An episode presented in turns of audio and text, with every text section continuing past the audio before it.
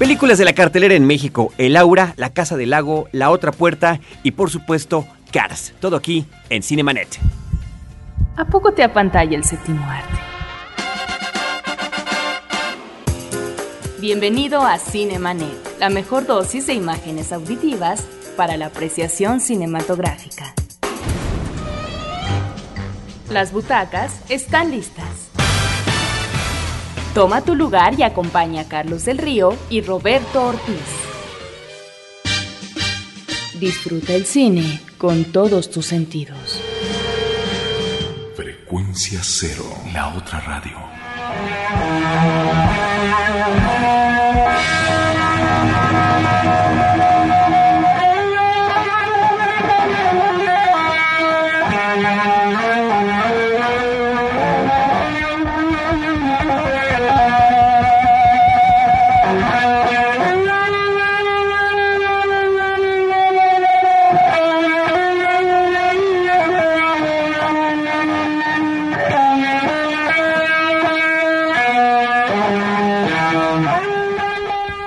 Estos acordes, Roberto, no pueden ser ni más ni menos que de Jimi Hendrix. La canción se llama The Star Spangled Banner. La canción es un himno. Barras y estrellas, el himno de Estados Unidos, que está puesto aquí, pues, porque tiene que ver con la película Cars. A lo largo de todo el programa tendremos música de la recopilación que hacen los creadores de Cars.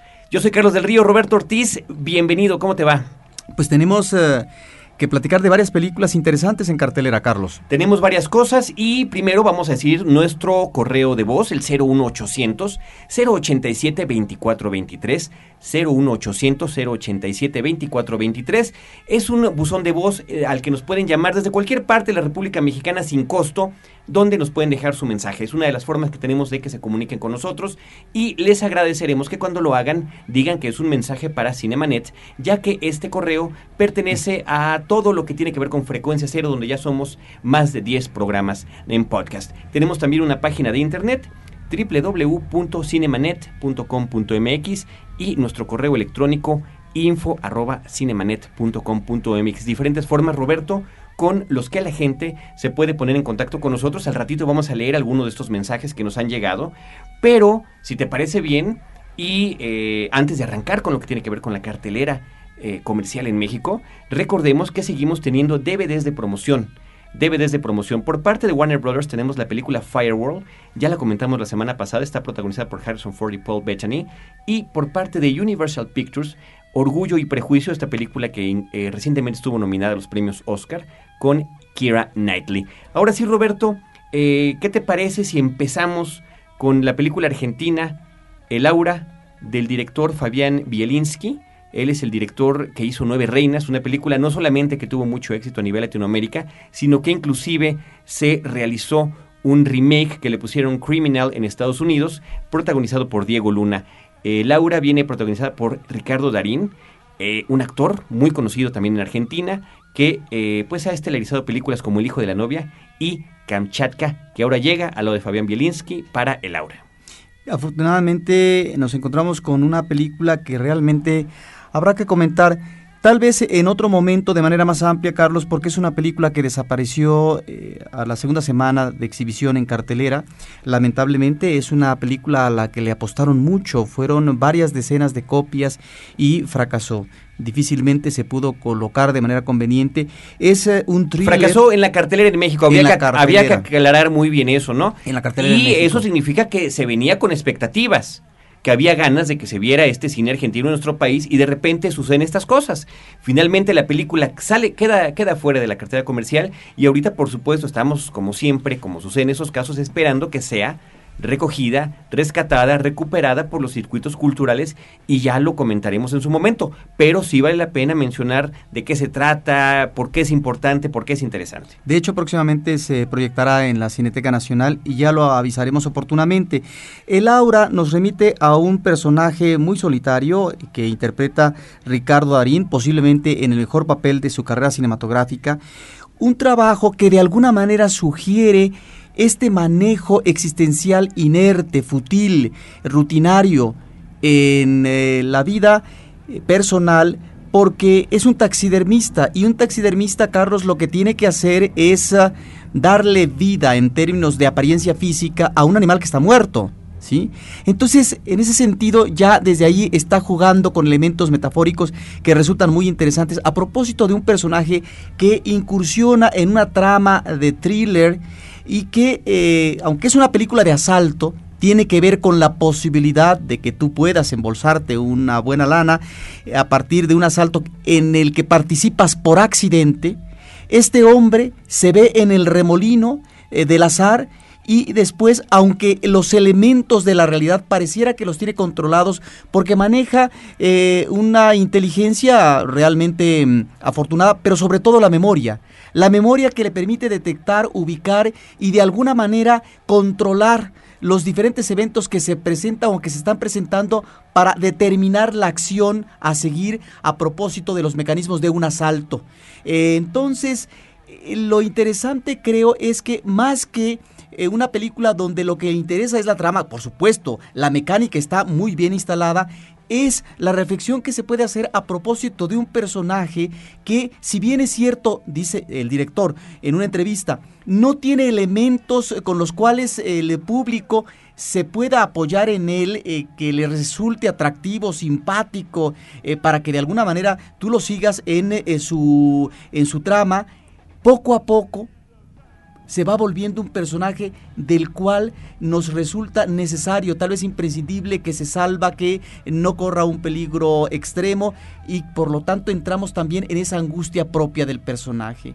Creo que es una película eh, muy, muy interesante que no solamente maneja convenientemente los elementos eh, del thriller, una película que se resuelve de manera muy correcta y que no, eh, no juega con las trampas al final del camino y nos queda ese personaje y también la presencia de un perro que de alguna manera figura como un testigo en todo momento sobre una existencia solitaria y sobre lo que alguien le puede apostar a la vida o si es posible cambiar el destino en función de unas posibilidades de mayor aliento y felicidad. Ahí está la película, extraordinaria Carlos, y debemos de considerar que para desgracia de la cinematografía argentina, esta película fue muy bien recibida por la crítica internacional. La semana pasada murió por un problema de hipertensión el director.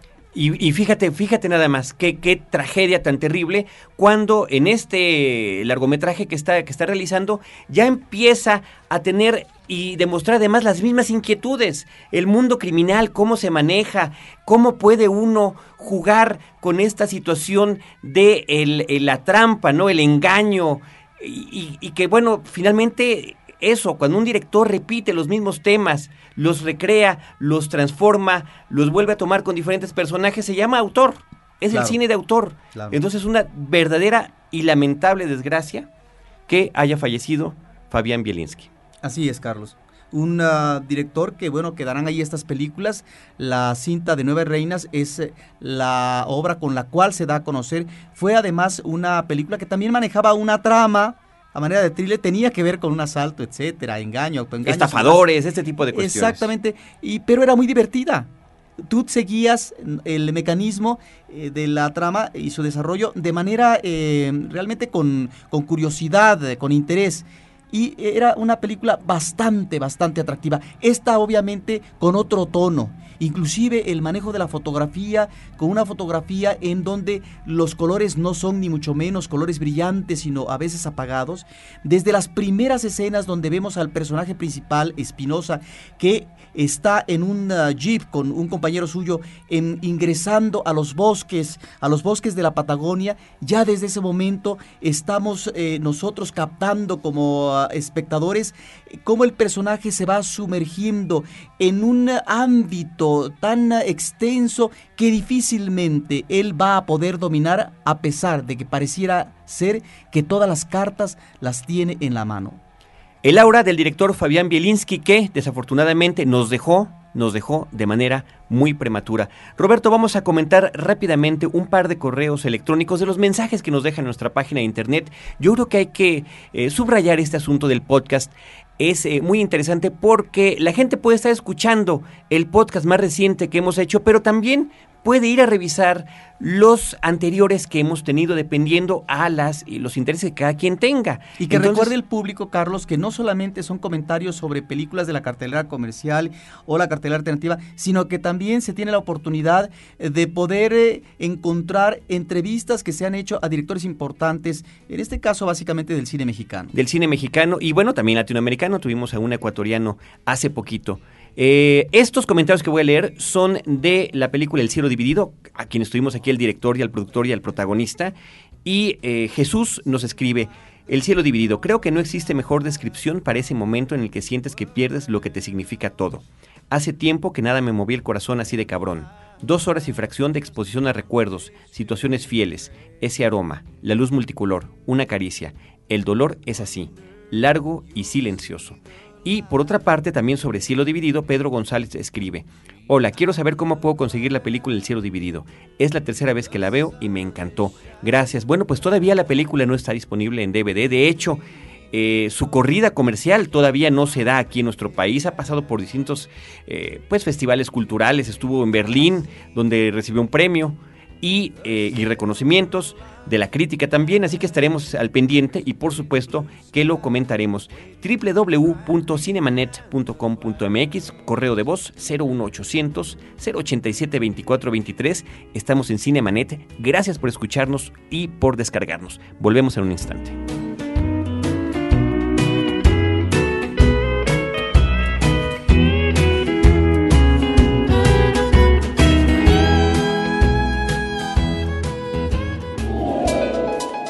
Cinemanet regresa en un instante. Radio Raza, en su presentación de lujo podcast, para los oídos más refinados. Aderezado con los comentarios de Bonfilio Cruz y sazonado con la chispa de Guadalupe Chaires. El único producto hecho por hombres que a las mujeres les encanta. Descárgalo todos los sábados a partir del 18 de febrero. Disponible únicamente en frecuencia cero. Este programa no es recomendable a piratas por su alto contenido intelectual. Historias múltiples en tiempos cortos. Cinemanet. Regresamos.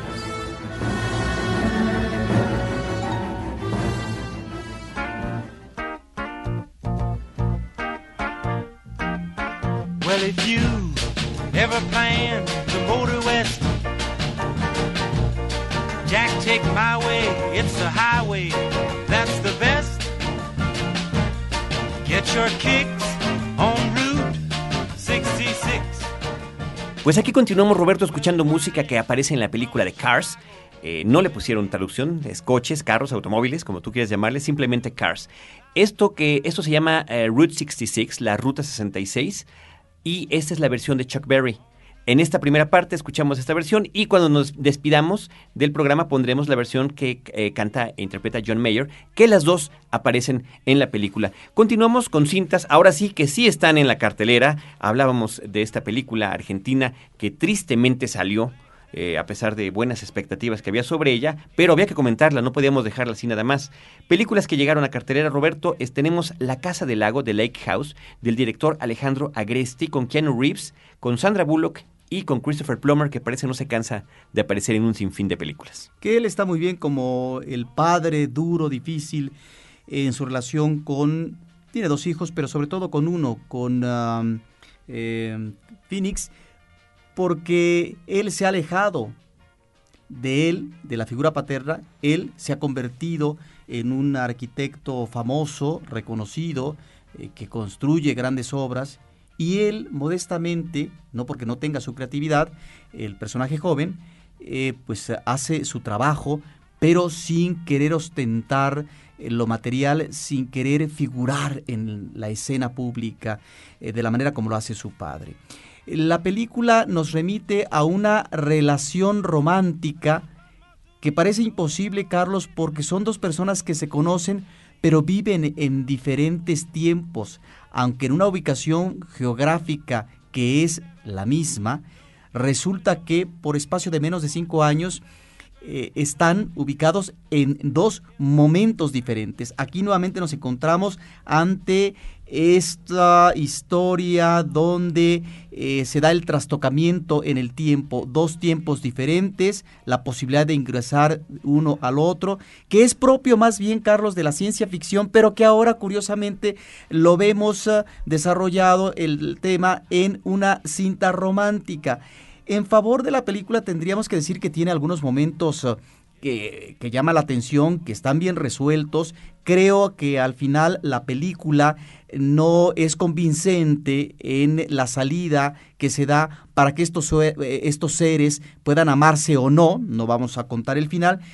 Y por supuesto, siempre es bienvenida esta actriz Sandra Bullock, que está muy bien. Es una actriz que hay que rescatarla siempre en las comedias, es una presencia realmente fresca, agradable, eh, jovial, etcétera. El que yo creo que no encaja, que es desafortunado, que está muy bien para otro tipo de filmes, de acción, de aventuras, de ciencia ficción, es uh, su, su, su, compañero. Keanu Reeves, ¿tú crees que está mejor Reeves. en las películas de realidad virtual como Matrix? Igual y no, pero, pero en el caso de esta película sale sobrando, diríamos. Tuvieron que o debieron eh, de conseguir otro actor que pudiera acoplarse de una manera más conveniente en esta comedia romántica.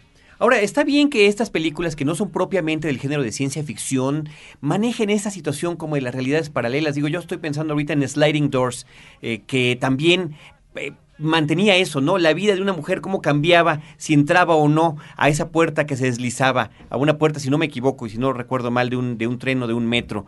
O este, inclusive hay programas de televisión que ya están eh, tomando en ciertos capítulos esos temas en los que los personajes pueden tener un sueño y pueden ver cómo hubiera sido distinta la vida de distintos personajes que ya conocemos si las cosas hubieran sido de una u otra manera. Vaya, al final eh, termina siendo un recurso que, como bien apuntas, puede ser utilizado no exclusivamente en películas de género. Y el planteamiento de la historia tiene que ver con esa interrogante, Carlos, sobre si uno se encuentra en el tiempo y el lugar debido para amar.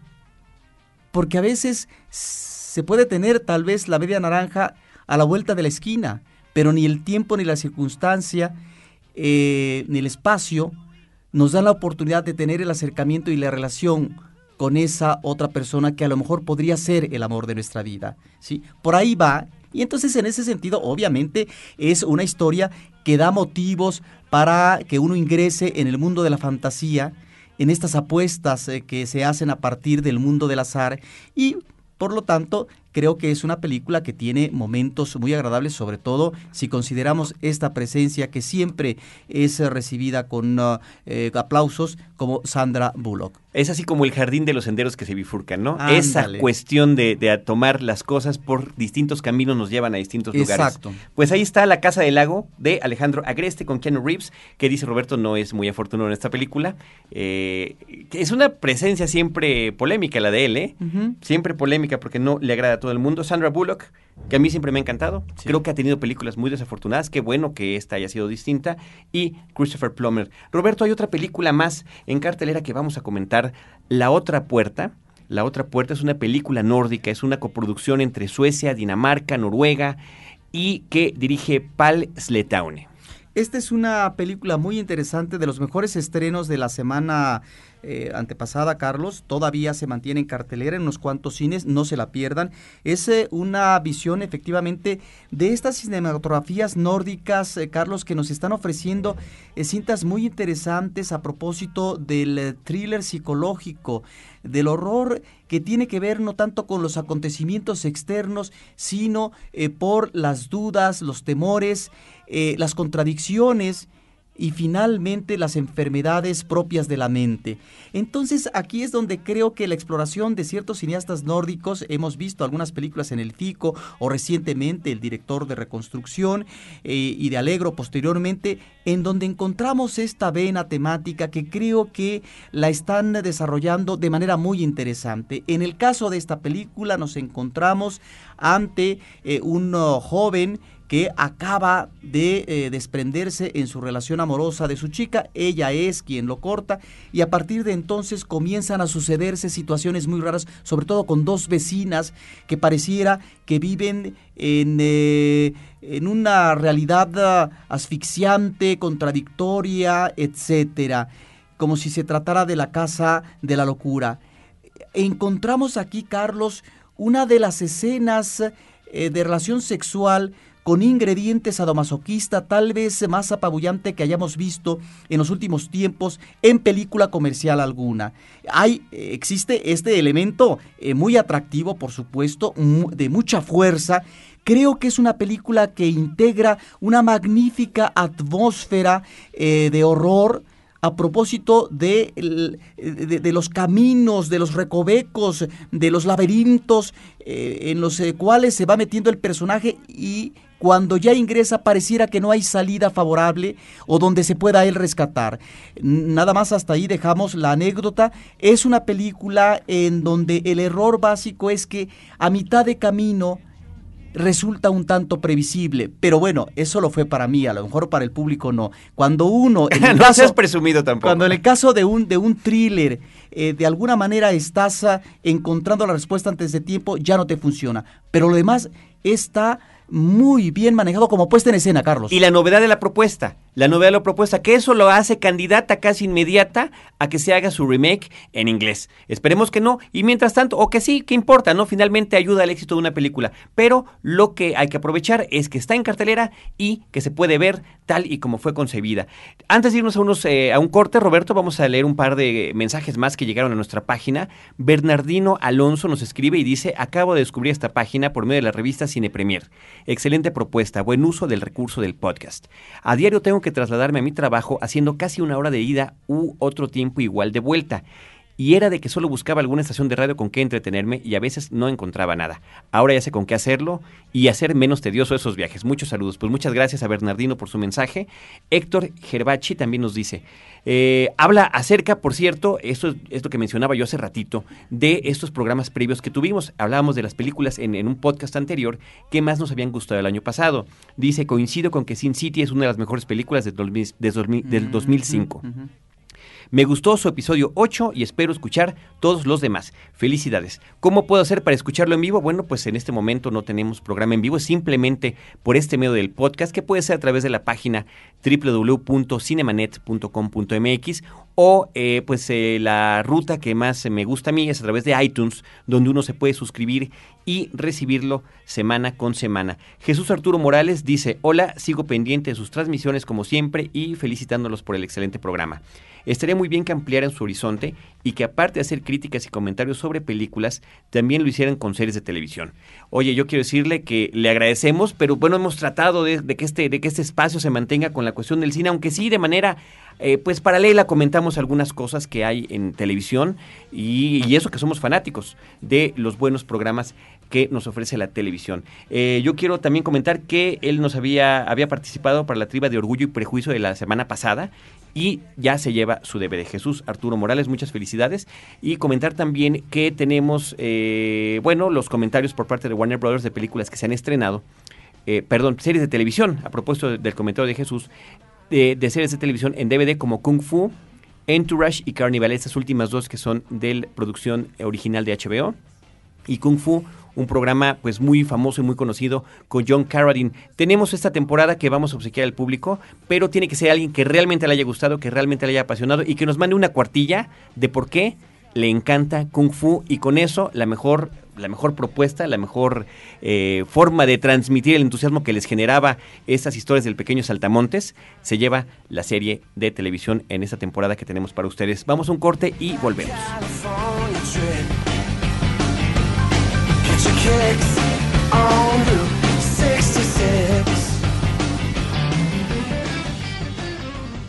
No te quedes fuera de foco. Cinemanet regresa en un instante. Buenos Aires, Jerusalén, Kabul, Islamabad, Bangkok, Yakarta, Beijing. Porque a través del conocimiento y la comprensión de los problemas de otros países, podemos encontrar la solución a los del nuestro. Atrévete a cruzar los límites, a romper barreras a derribar obstáculos. Atrévete a ir más allá de las fronteras. www.másalladelasfronteras.com Una mirada al acontecer internacional. Frecuencia cero, la otra radio. Fin del flashback. Estamos de regreso.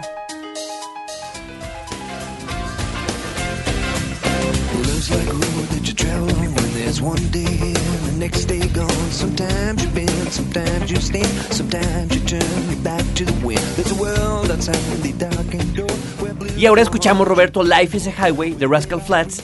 Eh, la vida es una carretera, como dirían en Alemania. La vida es una autobahn. Por eh, la película Cars también aparece en Cars, la película de John Lasseter como director. Él es el mero mero de Pixar, estos estudios de animación que han cambiado la forma en la que disfrutamos las películas familiares animadas a partir de A Box Life, de las dos películas de Toy Story, de Los Increíbles, de Nemo. Y bueno, siempre hay muchísima expectativa para recibir una película nueva de ellos. En esta eh, que se suponía era su última asociación con la casa de Disney, ahí hubo todo un manejo entre empresas para definir cómo quedaban las cosas, bueno, pues ahora Disney los compró, pero ellos conservan lo mejor que es la creatividad y eh, la forma en la que no les pueden cambiar eh, su forma en que crean películas e historias. Eh, yo creo que desde mi perspectiva personal, desde que vi anunciada la película, desde los primeros cortos, me parecía que no iba a ser tan buena como las anteriores. Vaya, los parámetros son muy altos. La acabo de ver. Salí muy contento de la película, salí entusiasmado, pero definitivamente no tiene el nivel de compenetración que uno tiene, te digo, con películas como Toy Story o, con Nemo o con Los Increíbles, que, que, para mí es una cosa fabulosa en lo que se refiere a el rescate de las historias y darle la vuelta a la historia de los superhéroes e incluso de los superespías. Y este, finalmente lo que sí hay que decir a favor de la película es que el despliegue tecnológico de la animación digital es de verdad formidable. Te quita el aliento. Sí, dos cuestiones mencionaría yo a propósito de una película que no resulta eh, del todo convincente. A lo mejor la palabra no es eh, la mejor para utilizar, pero que no resulta más bien tan rotunda, tan eficaz como las otras que tú mencionas. En principio, Carlos, partimos de una convención a propósito de la tipología. Y los personajes que observamos desde Walt Disney hasta Pixar es personajes humanos o bien animales a través de los cuales se manejan valores y eh, aspectos eh, de manejo de la moralidad que externa maneja en su vida el ser humano. Y lo otro, Carlos, ahí hay un elemento de identificación inmediata que no sé si eh, resulte un agravante, posiblemente no, es una especulación, que aquí los personajes de Cars no son ninguno un personaje humano o un animal, son los carros, producto de la tecnología. Algo que a mí me resultó un tanto desagradable es ver en el autódromo que los espectadores eran carros. Eso, bueno, es la presencia de la tecnología. No, no, pero ¿sabes qué? Yo creo que también eso tiene su valor, Roberto. O sea, normalmente eh, eh, como dices tú, es eso. Y el, el, hecho de que los coches tengan vida y no haya interacción con humanos, tiene su mérito. Hace poco que estuvo Iván Morales, bueno, hace poco, cuando platicábamos de la película, una película de huevos, una película de huevos, la película animada mexicana, sobre estos personajes que son huevos, él decía, oye, a mí lo que me hubiera gustado es que la película no, no fuera en el contexto de los humanos, ¿no? Eh, sino de que fuera un mundo de puros huevos, como se presentan en esas animaciones de donde surgieron en Internet. Eh, pero en este caso sí se cumple eso en la que no existe la mano del hombre. De hecho, no nada más son los carros, hay camiones, hay otro tipo de vehículos para el campo, inclusive hay, aviones, hay helicópteros y todos tienen eh, su vida propia, ¿no? Considerando este elemento que tú acabas de proporcionar, hay un universo, y por lo tanto, si ese universo está bien manejado, finalmente eh, atraviesa eh, lo que puede ser no solamente la expectación, sino también el buen recibimiento por parte del público, Carlos. Eh, el problema que yo veo, que sería el segundo que anoto, es que Las otras historias ah, de Nemo, de Toy Story, de Los Increíbles, eran historias con mayor complejidad. En el caso de las problemáticas, el devenir de los personajes, los itinerarios eh, físicos que tenían que atravesar y eh, los riesgos, peligros que tenían que confrontar.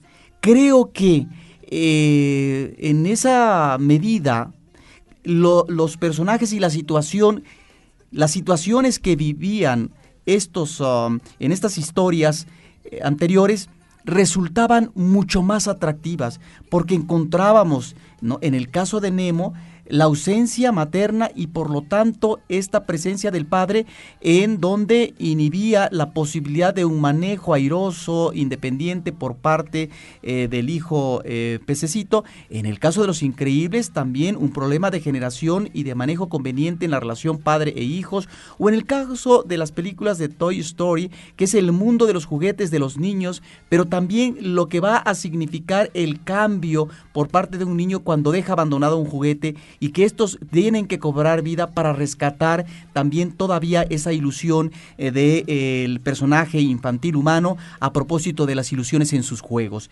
Creo que ese universo era un universo mucho mejor trabajado. Aquí estamos ante una especie de castigo para que reciba una lección, eh, un carro eh, pretencioso, ¿verdad? que Presumido, vaya, la, historia trata sobre un carro de carreras exitoso, joven, el, novato, que está siendo muy exitoso en las diversas carreras donde se está enfrentando. Le falta llegar a un lugar, a California, a su carrera final, donde se puede coronar con éxito, haciendo una, una serie de, de pues, logros del automovilismo, pero este, en el camino eh, se encuentra con un pequeño pueblo, Radiator Springs, donde eh, un pueblo abandonado de estos que pues con el paso de las autopistas eh, queda absolutamente relegado. Como pueblo fantasma. casi prácticamente un pueblo fantasma, ¿no? Y eh, digo, eso es la premisa, nada más para que la gente sepa, no estamos contando toda la película. Y este, ahí él ocasiona un problema y bueno, tiene que recibir un castigo, una suerte de servicio social, de arreglar una carretera para poderse ir finalmente, ¿no? Esa es la cuestión básica que estábamos comentando, regresando a lo que tú decías de estas personalidades, ¿no? Sí, que no me resulta tan interesante. Y tiene sus baches la película, creo que tiene un buen arranque, creo que tiene un magnífico final, inclusive hay que recomendar a los niños y sobre todo a los papás que llevan a sus hijos que se queden en sus asientos hasta los créditos finales, porque normalmente uno se levanta y realmente los créditos finales nos receban magníficas sorpresas y muy divertidas. Aunque uno no lea las, aunque uno lea los créditos, se queda viendo esas imágenes que son referencias que creo que van a gustar a todos. Pero bueno, este, regresando a lo que comentas de este asunto que no te termina a ti de atrapar con el asunto de los coches, yo creo que la película sí eh, logra su objetivo en el sentido de lo que tiene que ver con el manejo de los valores de la amistad que es básicamente en lo que se enfrasca esta historia. Ciertamente, yo, yo lo dije desde el principio, no llega a alcanzar los parámetros de las películas anteriores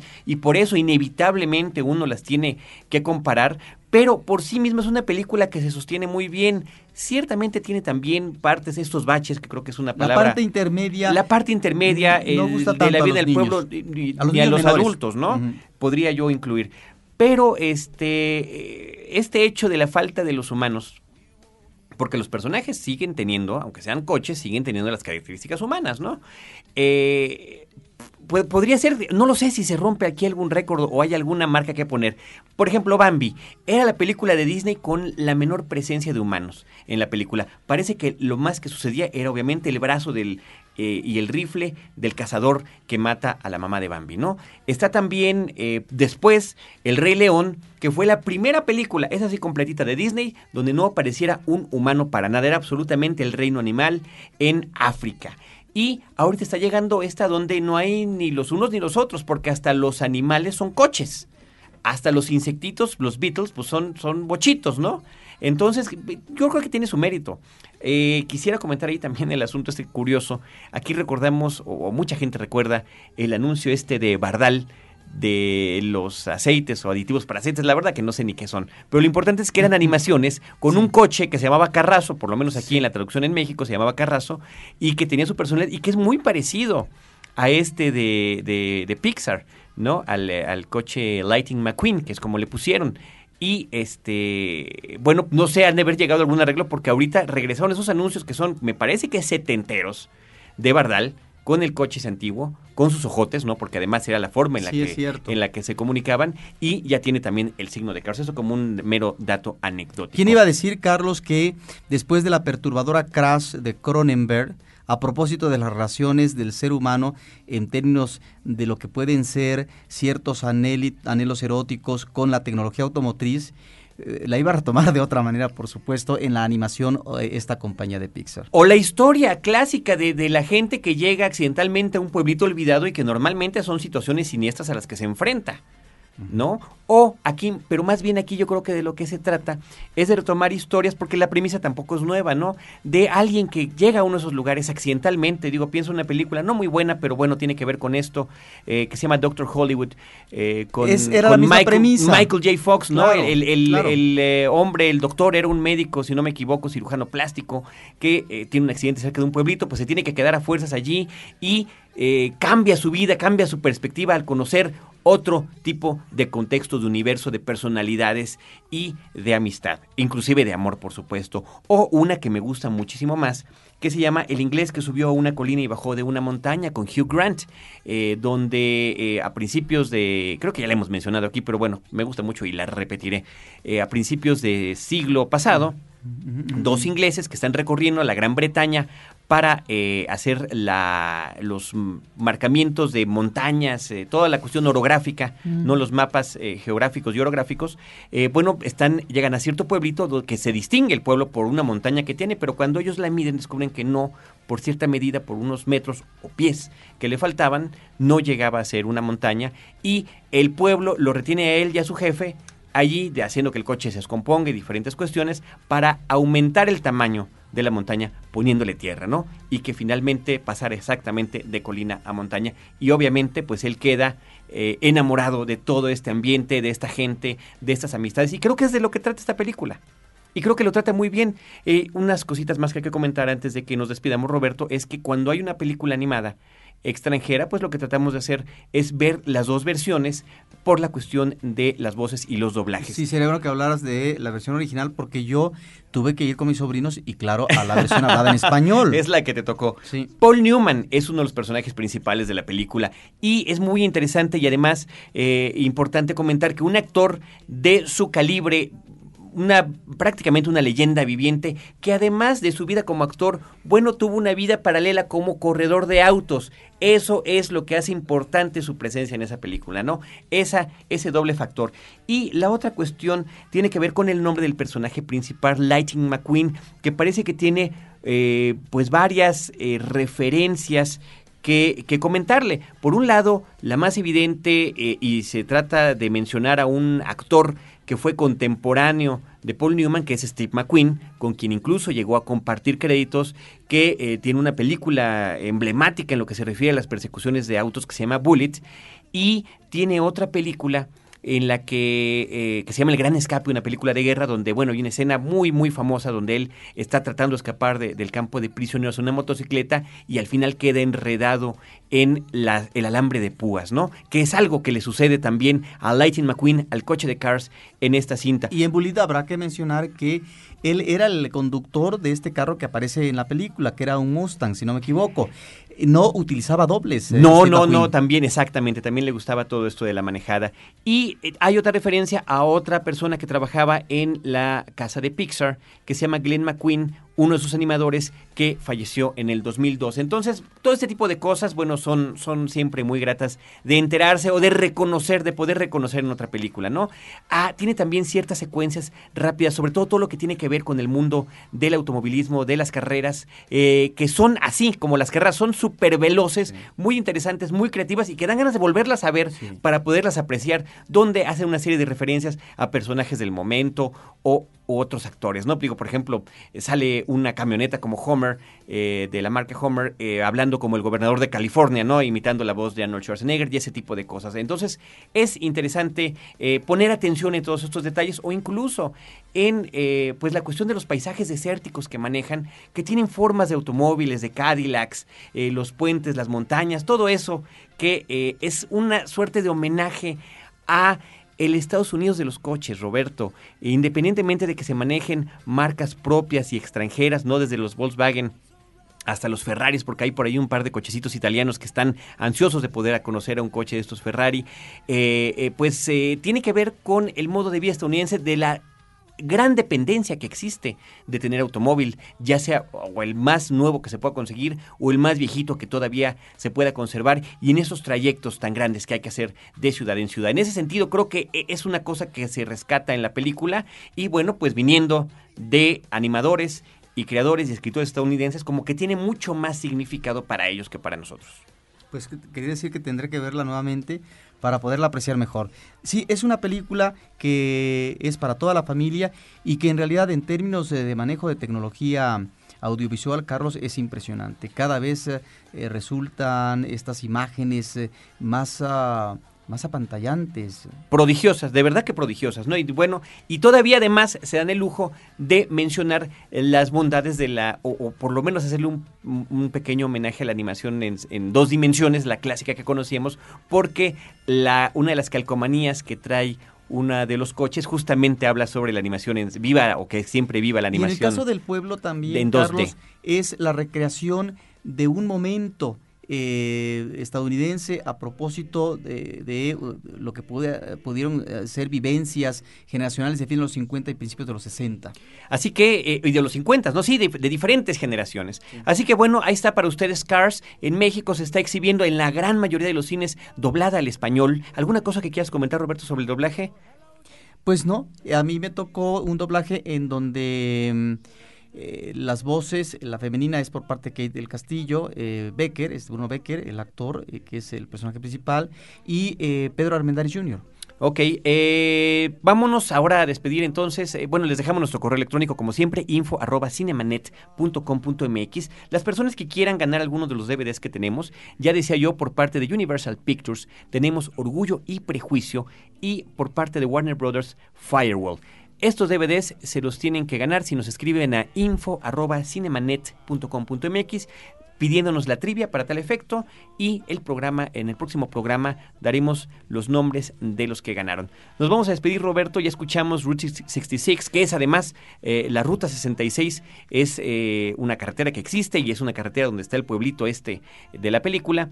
Eh, ya habíamos escuchado las dos versiones con Chuck Berry y con John Mayer, ya escuchamos Life is a Highway con los Rascal Flats, ya escuchamos a Jimi Hendrix con Barras y Estrellas y ahora nos vamos a ir con una canción, un rock and rollito de los años 50.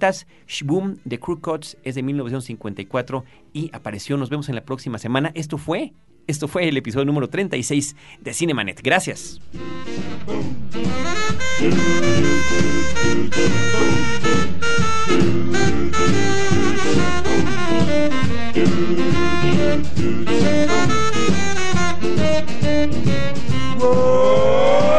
Could be a dream. Shaboom, if I could take you up in paradise up above.